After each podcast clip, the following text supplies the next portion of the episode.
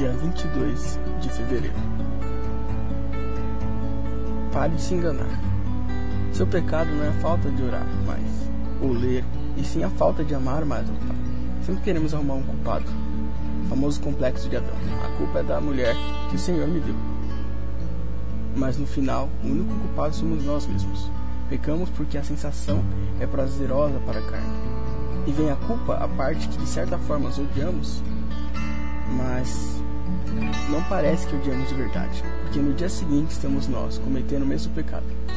Você quer parar? Então pare. Não coloque pedra de tropeço. Se limite.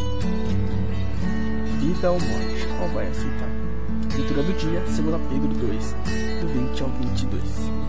Portanto, aqueles que chegaram a conhecer o nosso Senhor e Salvador Jesus Cristo e que escaparam das imoralidades do mundo, mas depois foram agarrados e dominados por elas, ficam no fim em pior situação do que no começo.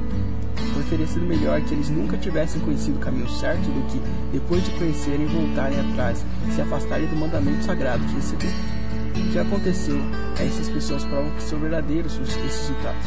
O cachorro volta ao seu próprio vômito e a porca volta a rolar na lama.